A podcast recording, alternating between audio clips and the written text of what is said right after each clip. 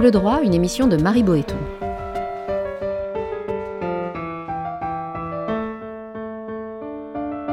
Entre le fort et le faible, c'est la liberté qui opprime et la loi qui affranchit. Aujourd'hui, les Français face à la peine de mort avec Raphaël Chenuy-Lazan, directeur de l'ONG Ensemble contre la peine de mort.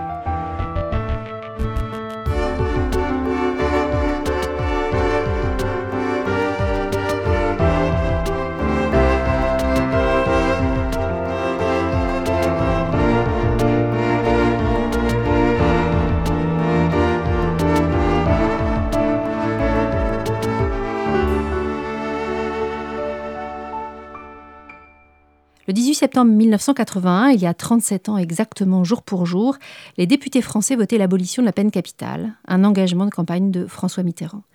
C'était alors l'aboutissement de près de 200 ans de combats abolitionnistes. En 2007, son successeur, Jacques Chirac, consacrait l'interdiction de la peine de mort en l'inscrivant dans notre Constitution. Ce volontarisme politique mérite d'autant plus d'être salué que l'abolition de la peine capitale n'a pas toujours eu l'assentiment des Français. En 1981, ils étaient en effet une majorité à souhaiter son maintien. Et ceux qui, depuis, réclament son rétablissement restent certes minoritaires, mais non moins nombreux. Alors qu'en est-il aujourd'hui? Quelles sont les fractures de l'opinion sur la question? La recrudescence du terrorisme a-t-elle fait bouger les lignes? Pour en parler avec nous aujourd'hui, le directeur de l'association Ensemble contre la peine de mort, Raphaël Chenuy-Lazan. Bonjour. Bonjour. Alors comme je disais, l'opinion française a, a, sensiblement évolué en l'espace de, de 40 ans sur la peine capitale. Comment, comment peut-on expliquer cette évolution? Quelles ont été les, causes assez structurelles de cette évolution? D'abord, les évolutions, elles sont cycliques et elles, sont, elles ne sont pas forcément toujours les mêmes et elles sont aussi liées aux aléas de, des évolutions des mœurs, des évolutions des mentalités, des petites révolutions. Euh, je tiens à signaler, on le rappelle souvent, qu'au moment de l'abolition en France, juste avant l'élection de François Mitterrand, il y avait eu un sondage dans le Figaro qui avait fait ce sondage justement pour faire une pression sur euh, François Mitterrand et son futur ministre euh, Robert Badinter en disant 70% des Français sont contre l'abolition. Ce qui était vrai. Euh, C'était 69 et quelques et euh, qu'une petite 25% qui étaient pour l'abolition. Donc on a, vous avez parlé de volontarisme politique, et en même temps, l'abolition a eu lieu. Mitterrand a été élu, Robert Badinter est devenu garde des Sceaux. L'abolition a eu lieu, ça a été une des premières euh, décisions euh, politiques du premier quinquennat de Mitterrand. Et quelques années plus tard, l'opinion publique a été totalement renversée. Cette opinion publique, elle été dans les années 70 majoritairement pour la peine de mort, sauf que dans les années euh, 60, elle était majoritairement contre, avec la, la, les, les, les, tous les événements des années 60 qui ont abouti jusqu'à mai 68. Je, je, je, suis tombé sur des, des euh, sondages de 1969 donnant euh, 65% de Français qui étaient contre la peine de mort. Donc vous voyez, pas linéaire. C'est pas linéaire. Aujourd'hui, on est dans une tendance euh, qui n'est pas française, une tendance mondiale, et une tendance en tout cas euh, à minima européenne, mais elle est mondiale, où le populisme, où la, la, la, la, décision de pouvoir traiter les problèmes complexes par des, propositions simplistes euh, sont, euh, sont monnaie courante en Europe, euh, de Budapest à Varsovie. Et les dernières élections françaises de, de, de, présidentielles nous ont montré que c'était un peu, on était sur la même voie. Et c'est ce que vous avez souligné, c'est souvent des jeunes. C'est euh, et malheureusement, ce sont souvent des jeunes. Mais dans le même temps, alors je ne vais pas paraître, ce n'est pas un message politique, loin de là. Et dans le même temps, euh, on constate, en tout cas en France, qu'une majorité du personnel politique, de droite comme de gauche, j'aurais plutôt tendance à dire de gauche comme de droite, euh, a mis vraiment un trait final sur une volonté potentielle de remettre la peine de mort au goût du jour. Je, vais y revenir parce qu'on a quand même eu régulièrement des propositions de loi émanant de certains parlementaires euh, poussant hein, pour un, un rétablissement. Est-ce qu'aujourd'hui on peut dire juridiquement on est totalement prémuni contre un risque éventuel de rétablissement? Est-ce que vous pouvez nous dire juridiquement ce qu'il en est? D'abord, on a eu 29 propositions de loi pour rétablir la peine de mort dans les, depuis 1981, mais aucune depuis plus de 15 ans. Donc c'est déjà un marqueur.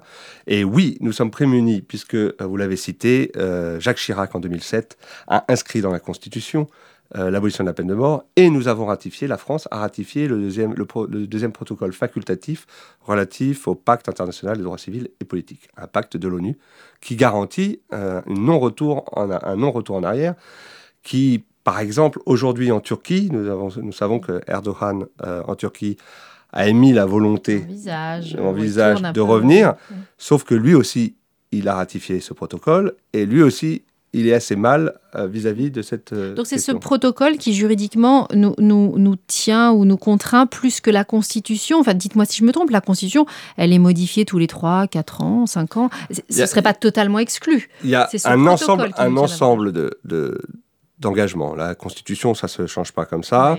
Euh, il y a aussi le, les, les, pactes européens.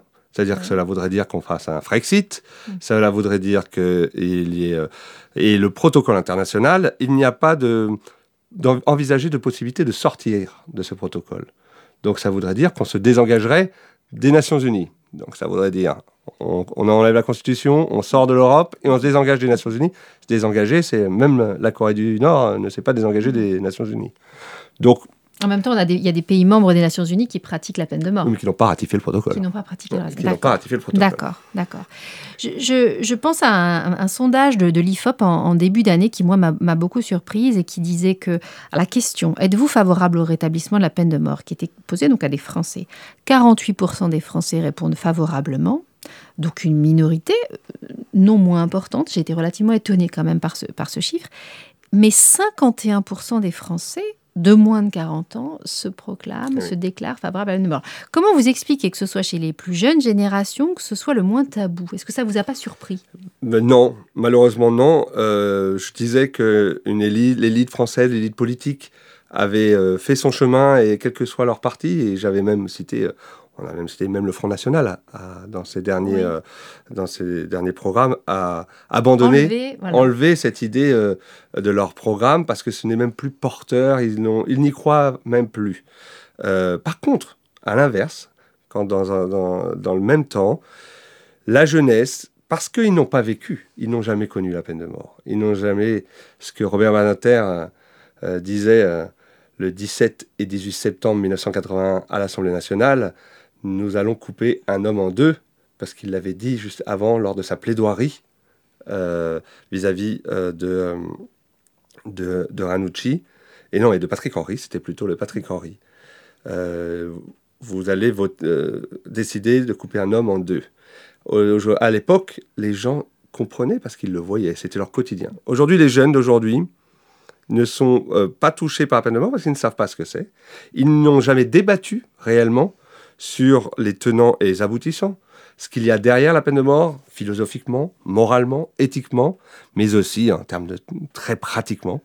Euh, les, la, la, On sait que c'est pas du tout dissuasif. Les questions dissuasives, la question de la torture, la question de la discrimination sociale, raciale, ethnique, politique.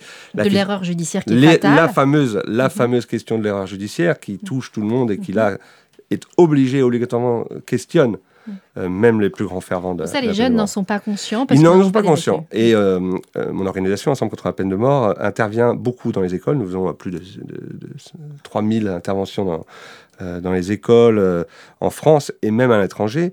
Et on est à chaque fois frappé par, en début, on demande de manière un peu, on n'est pas là pour imposer une idée, on est là pour faire vivre le débat, mhm. justement, dans ces écoles. Et on demande, mais qui est pour la peine de mort ou qui pense que qui pensent que cela pourrait, dans certaines quand circonstances... Quand vous arrivez dans une classe. Hein, c'est une, une, question que vous posez comme ça. Et on est toujours frappé par, euh, souvent, une majorité d'élèves, euh, en général de la quatrième jusqu'à la terminale, c'est nos, classes, une majorité d'élèves qui, euh, qui lèvent la main en début de cours. Alors, j'ai l'honneur de vous annoncer qu'en fin d'intervention, j'ai le plaisir, ils ont, ils ont changé, mais parce qu'on change immédiatement dès qu'on est confronté aux arguments. Il n'y a aucune raison rationnelle pour être pour la peine de mort. Il n'y a que des raisons passionnelles, et la seule raison passionnelle, c'est la vengeance. Toute la rationalité humaine et cartésienne est contre la peine de mort. Ça, c'est très simple et très clair.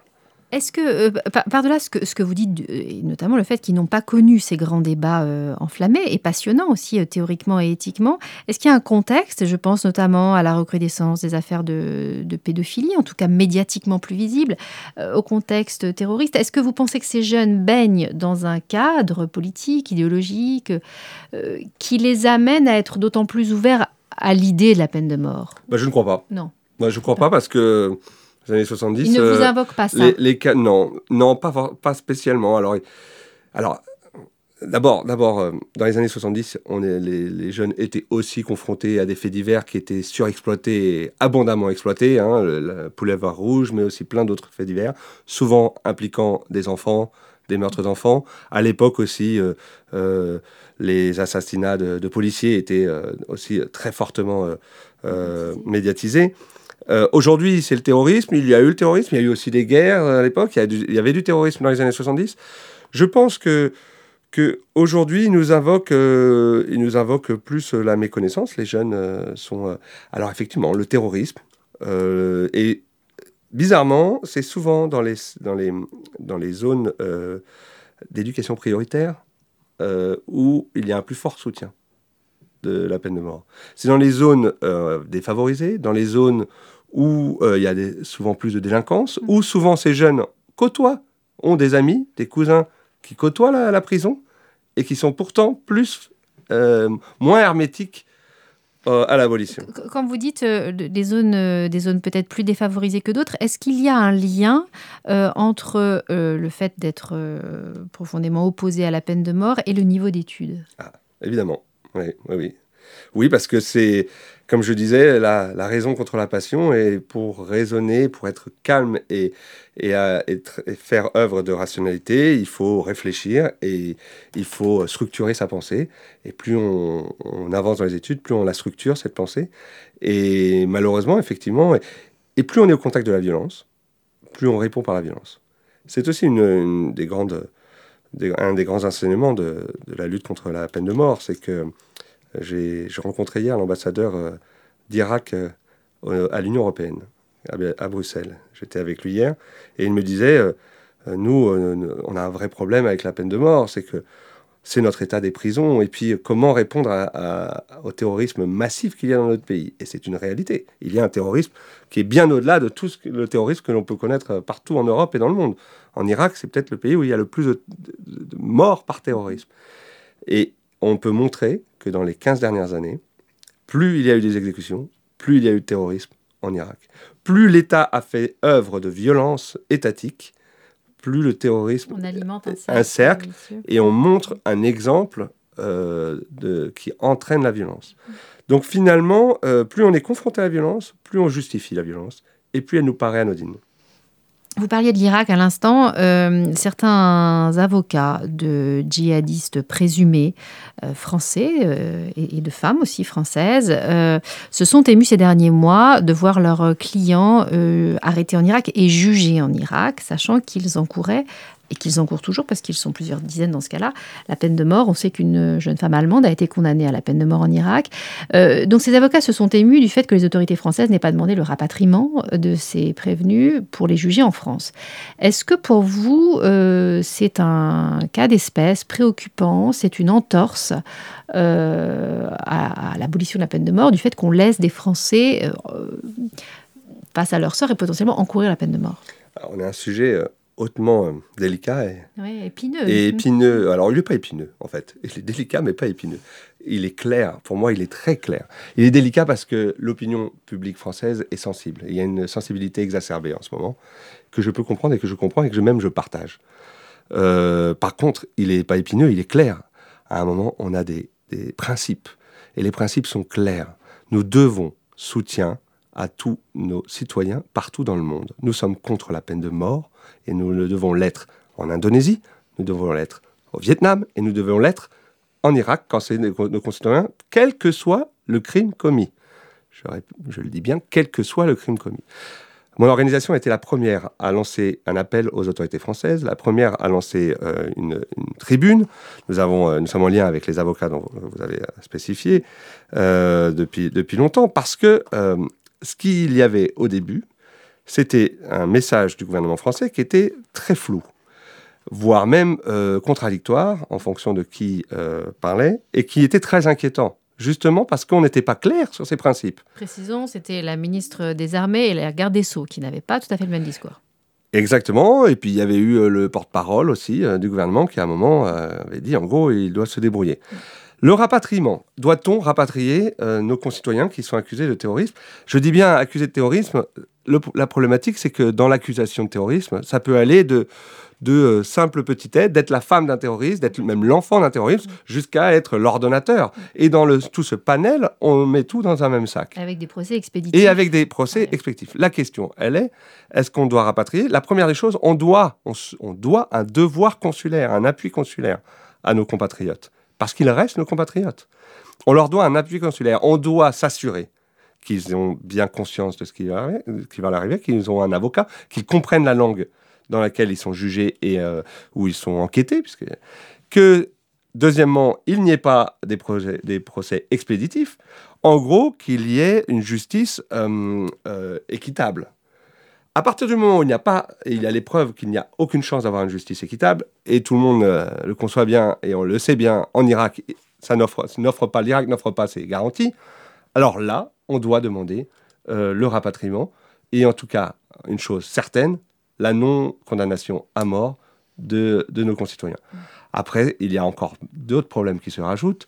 C'est en plus que ces femmes, ou ces hommes, et souvent ces femmes, ont des enfants mhm. qui sont eux aussi français.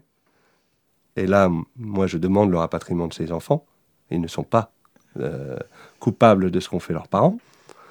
Euh, ça, c'est une, une, chose importante. Et et c'est assez clair et important de rester et de déconnecter le crime des, des, personnes et les principes. Euh, sinon, ça a affaibli, mais alors, mais prodigieusement, notre position, notamment, la, et quand je dis notre position, c'est pas moi en tant que directeur d'une ONG internationale qui travaille sur la peine de mort. Moi, je parle de la position de la France à l'ONU. Quand la France à l'ONU commence à parler euh, en disant nous sommes contre la peine de mort en toutes circonstances, nous sommes pour l'abolition universelle et en toutes circonstances, bah, ils sont. il y a un double discours pour vous Qui, est, hautement condamnable. Ils, perdent en crédibilité. Et donc, s'ils perdent en crédibilité, on perd en crédibilité. En l'espèce, là, les autorités françaises ont laissé euh, une femme, notamment, hein, si je ne m'abuse, il, y a quatre mois, euh, être jugée en première instance, puis en seconde instance. Alors, est-ce qu'on peut obtenir des garanties diplomatiquement, officieusement, du fait que euh, le châtiment suprême ne sera pas prononcé euh, ça, j'ignore. Peut-être que vous en l'espèce, en l'espèce, les autorités françaises, un, ont, changé de discours déjà, c'est important. Euh, ils ont un peu clarifié entre entre le printemps et le début d'été, de l'été, ils ont très clairement changé de discours. Et en l'espèce, euh, on a bien vu, ils ont fait jouer leur canaux diplomatiques et leur relation diplomatique avec l'Irak, qui est plutôt correcte pour euh, s'assurer que euh, ça n'y ait pas de crise diplomatique qui, qui, se fasse. À l'inverse, euh, les autorités anglaises ne sont pas sur le même, pas sur le même chemin. Le, le ministre de l'Intérieur a en gros dit occupez-vous de leur sort, nous on s'en fout. Ce qui n'est pas acceptable. Je vois le, ministre des Affaires étrangères belge ou allemand on, sont encore plus aller à véhément. et beaucoup plus euh, euh, clair sur les principes.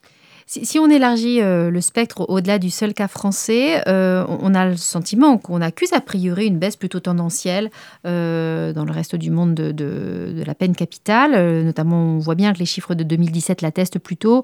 On dénombre aujourd'hui, si je ne m'abuse, 142 États abolitionnistes, alors de droit ou de fait, hein, donc de droit et donc qui ont aboli la peine de mort, de fait qui soit euh, ont un moratoire sur les exécutions, soit ne les prononcent plus.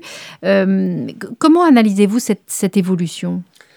Alors, on va dans le bon sens pour vous, euh, définitivement Oui, oui. Alors, d'abord, 142 pays de droit ou de fait abolitionnistes. Alors, moi, aujourd'hui, j'ai toujours un peu de difficulté à, appeler un, pays qui condamne toujours à mort et un pays abolitionniste. Mais c'est vrai que ces pays qu'on dit en moratoire ont souvent, ont toujours, n'ont pas exécuté depuis plus de 10 ans. Certains depuis 40 ans. Donc, ils ont la peine de mort. Mais il faut rappeler qu'ils continuent, ils continuent à condamner à mort qu'il y a des couloirs de la mort, qu'il y, a des épées de Damoclès sur chaque condamné à mort dans les, dans les couloirs de la mort en Algérie, au Maroc ou en Mauritanie. mais par contre, c'est vrai, ces 34 pays, 35 pays n'exécutent plus depuis un certain nombre d'années. Il y a 58 pays en fait, aujourd'hui qui exécutent régulièrement. Et cette cinquantaine de pays, il y en a, je dirais, une 10 à 15 qui sont réellement des pays qui pratiquent la peine de mort au quotidien. Euh, donc, oui. Voire même, si je ne m'abuse, quasiment 5 qui, euh, totalisent les 80, 85% des 95% des, des, exécutions. Que sont, alors, euh, que sont la Chine d'abord, l'Iran en deuxième, le Pakistan, l'Irak, l'Arabie Saoudite, et l'Afghanistan. Voilà, ce sont les, les, les bad, les road states, comme on dit aux États-Unis mais euh, les États-Unis est aussi un road state, mais aussi aux États-Unis où on sent une, une décrue, mais euh, permanente, enfin continue depuis, euh, depuis 15 ans, et qui, qui est fait, caractérise l'évolution de, mondiale. Oui, l'abolition de la peine de mort est un combat qui avance, peut-être plus vite que les autres combats des droits de l'homme. C'est un combat qui avance parce que c'est un combat de société, c'est au-delà de, de, combat euh, d'individu par individu, c'est vraiment le choix de société, un peu comme l'abolition de l'esclavage ou l'abolition de la torture. On a maintenant un monde qui n'accepte plus euh, ce, cette pratique qu'elle juge barbare. À une époque, on ne jugeait pas barbare l'esclavage. On ne jugeait même pas barbare la torture. Mais la, la particularité, c'est que pour beaucoup, et notamment pour les Nations Unies, la peine de mort n'est pas une question de droits de l'homme. Mais une question, et aujourd'hui, elle n'est pas traitée officiellement par les Nations Unies comme une question de droits de l'homme. Elle Pourquoi vous dites cela? Parce qu'elle est, elle est les, gros pays euh, rétentionnistes, que l'on dit rétentionnistes, qui gardent la peine de mort, poussent au maximum pour maintenir la peine de mort et rappeler que c'est dans la législation de chaque État, et à chaque État, dans leur souveraineté, de décider ce qui est bien ou mal pour euh, leur justice. Et donc, ils rappellent et ils essayent en permanence de délier tout, tout croisement de la, peine de mort avec une question de droit de l'homme. Et moi, en tant que directeur d'une des ONG les plus importantes sur cette question, on a fait tout notre possible avec tous nos partenaires, euh, Amnesty International et, les autres, de relier et de lier la peine de mort avec les droits de l'homme. Parce qu'à partir du moment où on aura gagné cela, ça voudra dire que tous les pays qui pratiquent encore la peine de mort euh, sont, euh, sont enfreignent les droits de l'homme. Est-ce que vous voyez dans la disparition à terme de la peine de mort comme euh, inéluctable, inexorable? Ou est-ce que vous vous dites attention, on peut assister à un raidissement sécuritaire, un petit peu comme on le voit en, Europe, qui, nous fait dire que l'histoire n'est pas écrite? Comment vous voyez les choses? L'histoire n'est jamais, jamais écrite. Donc ça, c'est la base. Euh, cependant, euh, le volontarisme de, centaines, de milliers d'individus, des ONG comme, comme la mienne, mais d'autres, des diplomaties, des intellectuels, des artistes, font que euh, je vois l'inéluctabilité de l'abolition.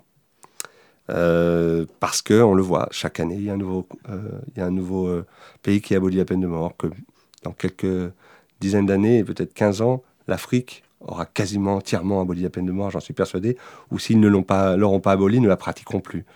Euh, c'est le prochain continent pour vous, oui, euh, abolitionniste Oui, aujourd'hui, il y a l'Europe, excepté un pays, le Bélarus.